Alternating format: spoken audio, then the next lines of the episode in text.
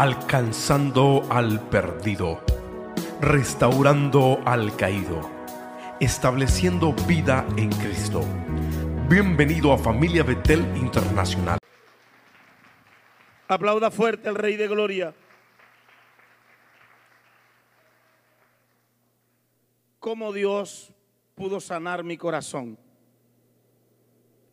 El corazón se daña fácilmente con un desprecio, por falta de un saludo. No me saludó.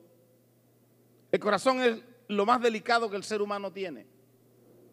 Lo más peligroso que el ser humano tiene.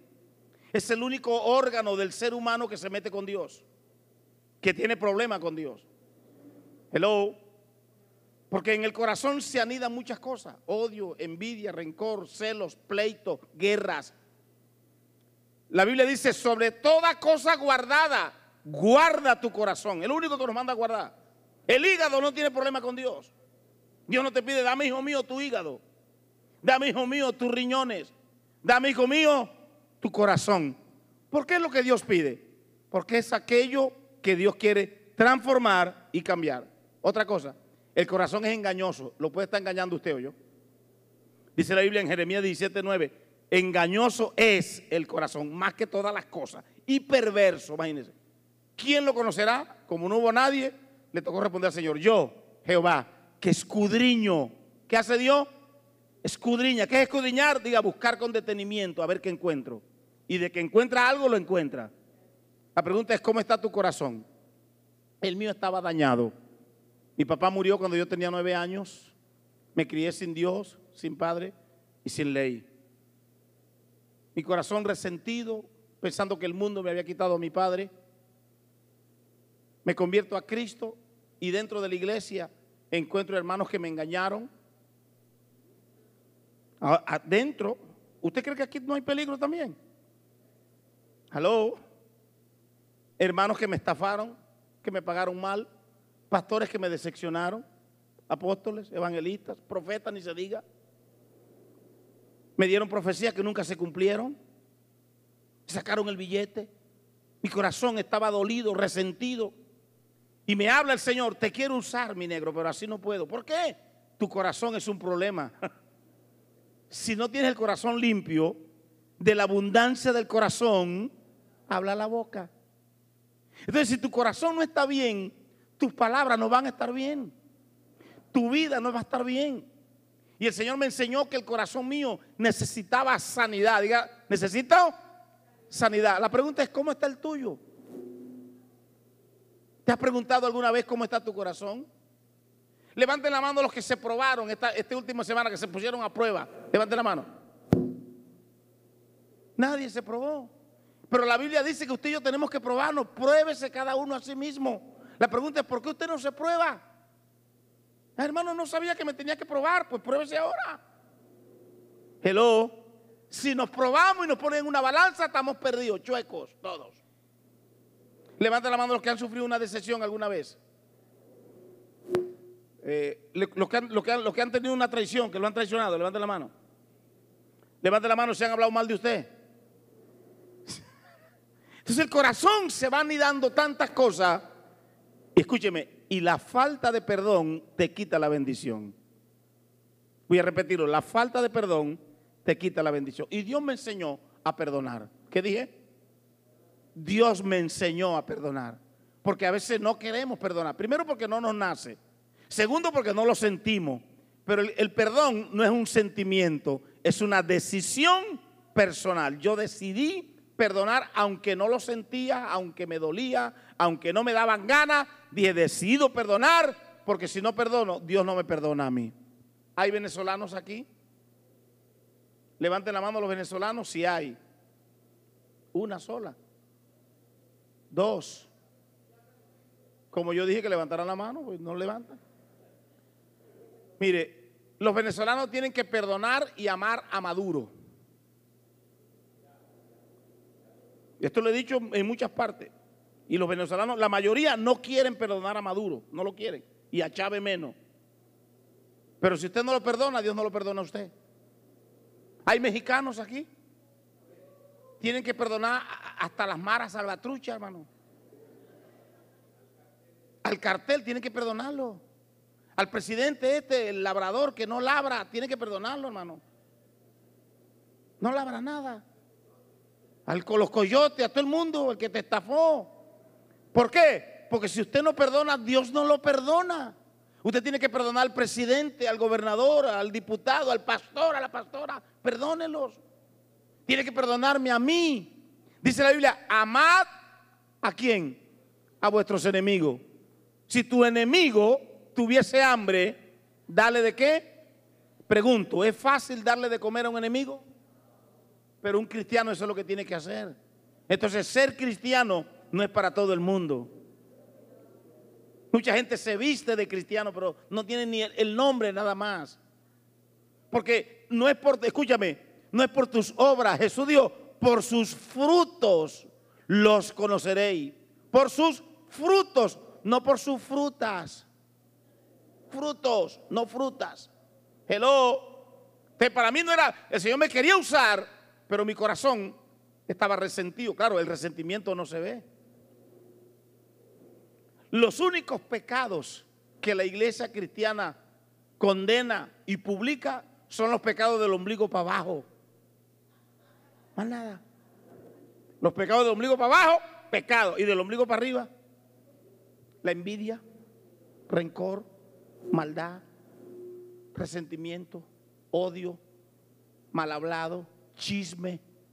¿A quién han puesto en, disciplina porque es chismoso? A ver, a nadie. Porque esos pecados son del ombligo para arriba, que son los peores. ¿Aló? ¿Está aquí o se fue, hermano? Lo veo muy serio. Mi vuelo sale a las seis, no se preocupe. Eh, la falta de perdón está deteniendo tu bendición. Y hasta que tú no perdones, vivirás como el pueblo de Israel del maná, que es comida para un día, del chequecito que cuando lo agarras la mitad la debes. Gente que se mete en ayuno forzoso para torcerle, eh, torcerle el brazo a Dios. Hay gente que no hace ayuno sino huelga de hambre, fíjese. ¿Qué dice la Biblia? Que cuando tú ayunes, ¿qué tienes que hacer? Dice, entra en tu aposento, lávate la cara para que nadie sepa que tú estás ayunando. ¿Y qué hacemos hoy en día? En, Facebook, ayuno congregacional, ya lo dañaste. No se publica. Nadie tiene que saber que tú ayunas. Ah, pero la religión así es, ¿sí o no? Alábale si puede. Si usted va a ayunar, que no lo sepa ni su esposa. Yo ayuno y mi esposa ni lo sabe. ¿Qué hago, hermano Bolaño? ¿Y cómo hace? Me levanto tarde, según yo. Pero desde las seis estoy despierto. Mi amor, ¿no vas a comer? Más luego, le digo yo, tranquila. Entonces ya ella sabe el negro está con el Señor, voy a dejarlo quieto. Y me deja quieto ahí en el cuarto. Y yo ahí conectado allá arriba, Señora, que estoy, Padre. Ofrezco este ayuno para ti. Nadie lo sabe. No pongo en Facebook 40 días de ayuno, ¿para qué?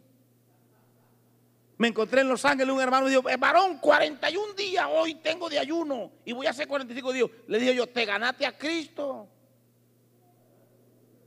Y le dije, ven acá, ¿cuánto pagaste de diezmo la semana pasada? Me dijo, no me acuerdo, porque no lo hiciste. ¿De qué te sirve ayunar si eres un ladrón? ¿De qué te sirve ayunar si tienes resentimiento y odio en el corazón? A ver, ¿de qué te sirve?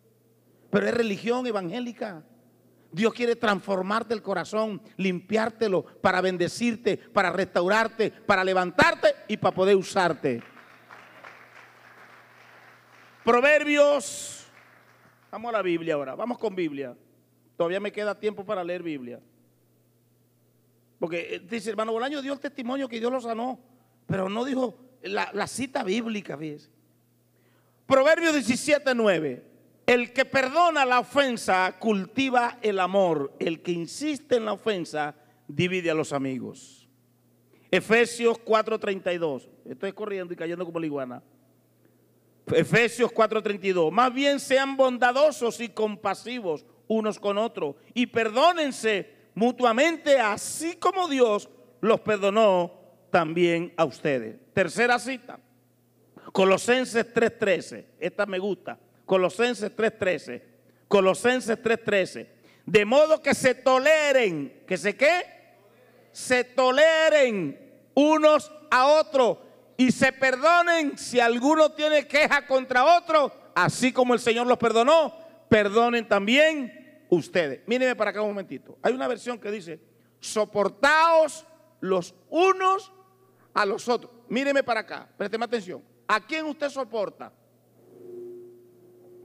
Al que le cae mal. Porque al que le cae bien no tiene que soportarlo. Uy, qué niño insoportable, a veces decimos, ¿sí o no? Porque está necio haciendo desorden y desastre. Dígale que está a su lado. Te perdono y te soporto. A ver, Pastora Sarita, le, toca soportar al hombre. 61 años. Después de los 61 se ponen tercos. Hay que soportarlo, hermana. Entonces, no es fácil ser cristiano. Míreme, no es fácil ser. Vestirse, cualquiera lo hace. Se visten de cristiano, se visten de ujier, se visten de diácono, se visten de pastor. Pero ¿cómo está el corazón?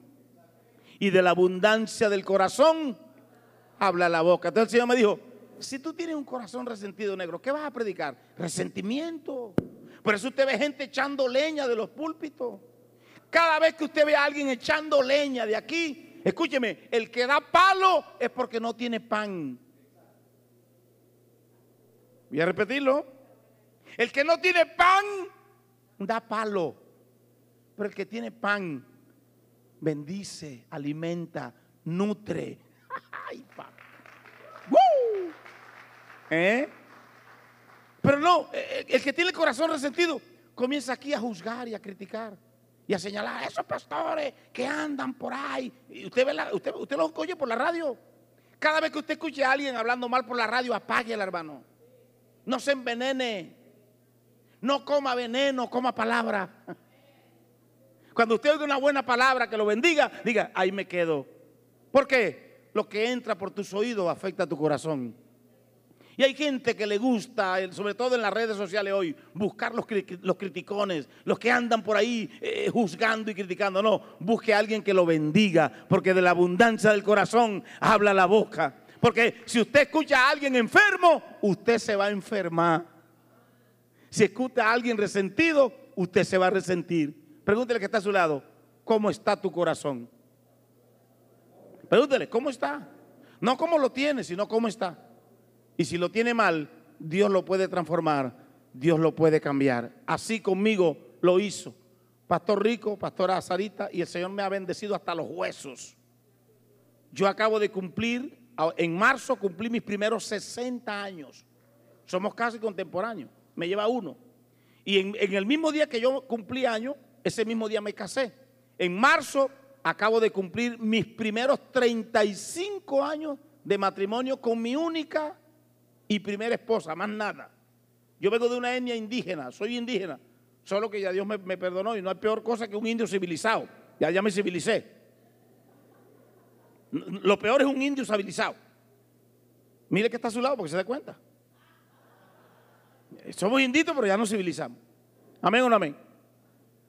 Y nosotros en nuestra etnia indígena no creemos en el, en el divorcio ni en el aborto. La ley indígena, el que se divorcia lo, expulsan de la, de, la, de la, etnia. Hello. Pero ¿qué, ¿qué, pasa hoy en día en la iglesia? Es un relajo esto, hermano. Todo el mundo se divorcia, se casa, se divorcia, se casa, se divorcia, se casa. Hello. No hay respeto por la familia. La gente la, abortan, no abortan, se lo sacan, se lo meten. Hello.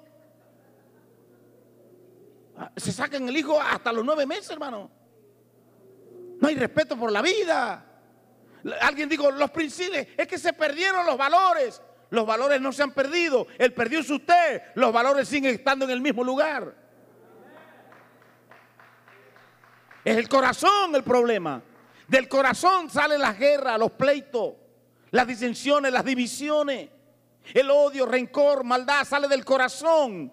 Por eso el Señor dice, dame, hijo mío, tu corazón sobre toda cosa guardada guarda tu corazón.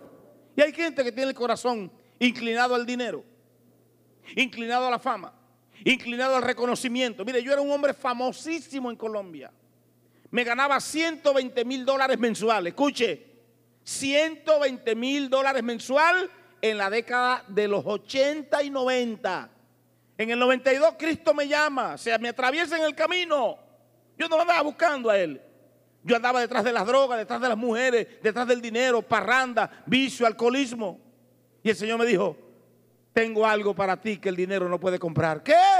Si yo estaba acostumbrado a comprarlo todo, yo compraba mujeres por docena.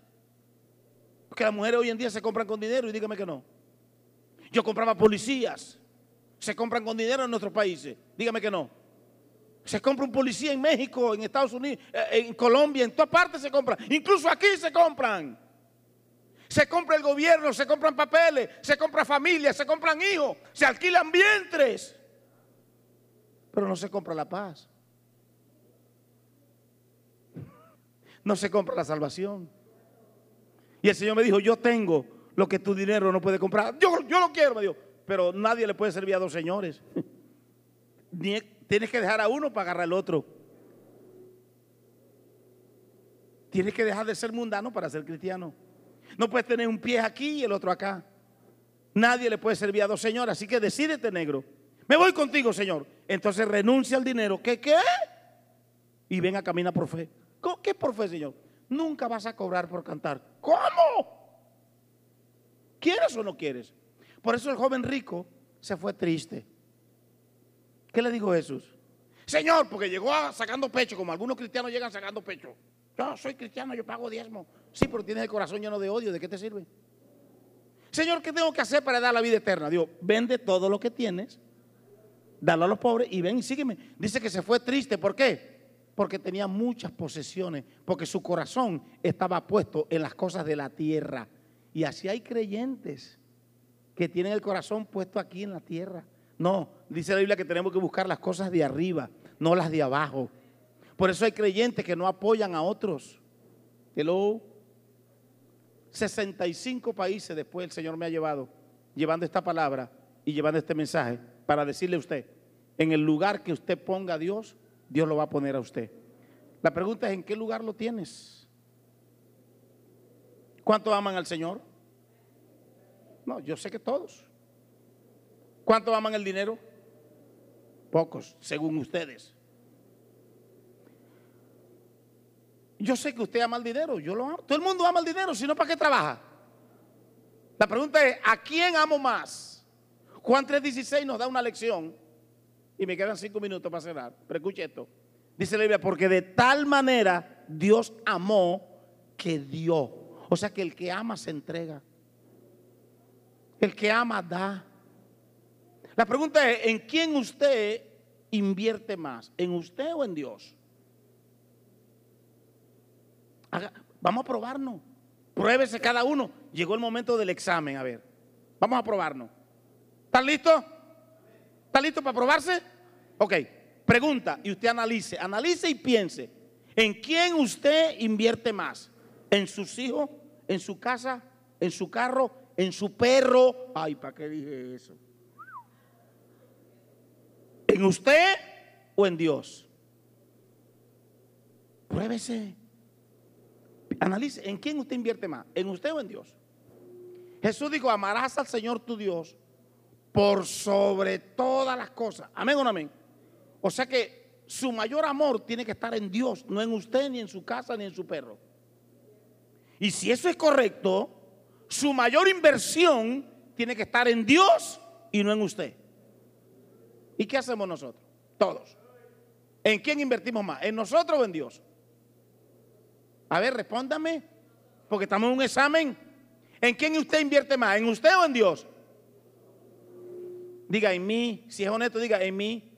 O sea que se cayó el Señor del primer lugar, fíjate. Ya pasó al segundo. Estamos mal, ¿sí o no? el teléfono que usted carga, ¿para quién lo compró? ¿Para usted o para Dios? El bolso que usted tiene, ¿para quién lo compró? ¿Para usted o para Dios? La ropa que usted carga, ¿para quién la compró? ¿Para usted o para Dios? ¿Y qué costó más, la ropa o la ofrenda que dio? La ofrenda la hizo para el Señor. ¿Eh? Me voy a las seis. Estamos mal porque el corazón no está correcto. Porque un corazón sano produce vida sana. Un corazón dañado produce vida dañada. Yo creo que es tiempo para arrepentirnos y yo quiero ser el primero en arrepentirme en esta mañana. Padre que estás en el cielo, te doy gracias, Señor. Yo sé que te he fallado. Señor, lo que tengo puesto, incluyendo los zapatos, relojes, anillos, saco, camisa, incluso incluyendo ropa interior, vale más que la ofrenda que te di, Señor. Perdóname. Perdóname, Señor. Yo quiero honrarte como tú te lo mereces, Padre. Dame otra oportunidad. Dame otro chance, Padre. Te lo pido en el nombre de Jesús. ¿Habrá alguien más que honestamente delante del Espíritu Santo pueda reconocer y pueda decir, Señor, perdóname. Estoy invirtiendo más en mí que en ti. Perdóname. Cámbiame el corazón. ¿Habrá alguien? Lo quiero aquí al frente ahora. Si es verdad, venga a demostrárselo al Señor y venga aquí al frente del altar. Como dice el que, el que me confesare delante de los hombres, yo le confesaré delante de mi Padre. Último llamado porque yo no insisto. Si usted levantó la mano y si usted quiere. Este fue otro podcast de Familia Betel Internacional. Gracias por escucharnos.